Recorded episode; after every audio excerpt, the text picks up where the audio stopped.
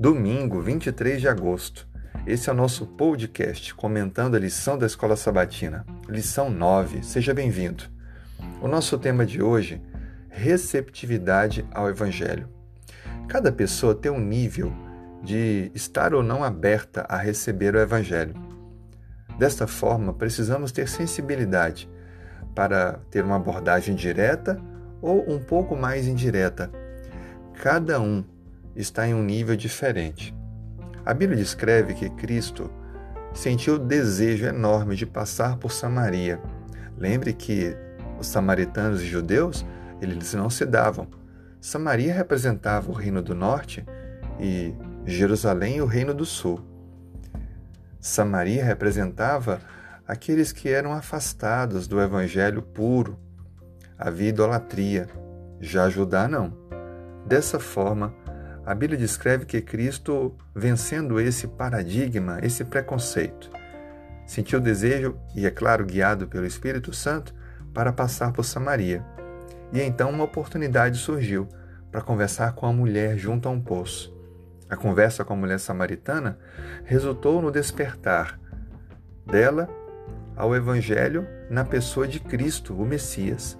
Tão feliz ela ficou que voltou a Samaria e compartilhou com pessoas que também quiseram encontrar-se com Jesus. E muitos se converteram.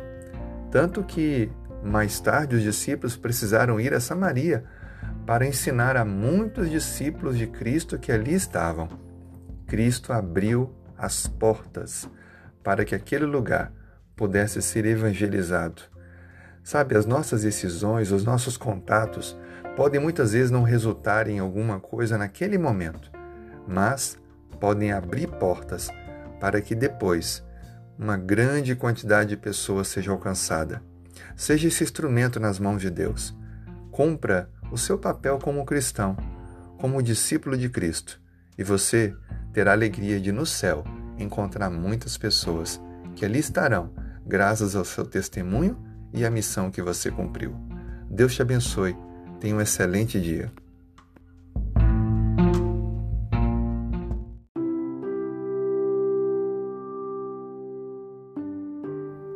Domingo, 23 de agosto.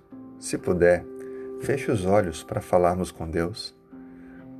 Senhor Deus, louvado e exaltado seja o teu nome. Tu és o Criador dos céus e da terra. É também o nosso Criador. E não apenas isso tu és também o nosso Salvador. Fez um de nós, para que pudesse dar a vida em nosso lugar, vencendo assim a morte, pagando o preço pelos nossos erros. Nos garante então a salvação. Obrigado por Jesus Cristo, o nosso Salvador.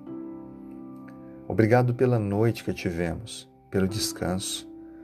Obrigado pelo início de uma nova semana te pedimos, Senhor, que nos conduza em cada passo que dermos, dando sabedoria, forças, prudência, esperança, fé. Coloque mais amor em nosso viver, tato, sensibilidade, respeito.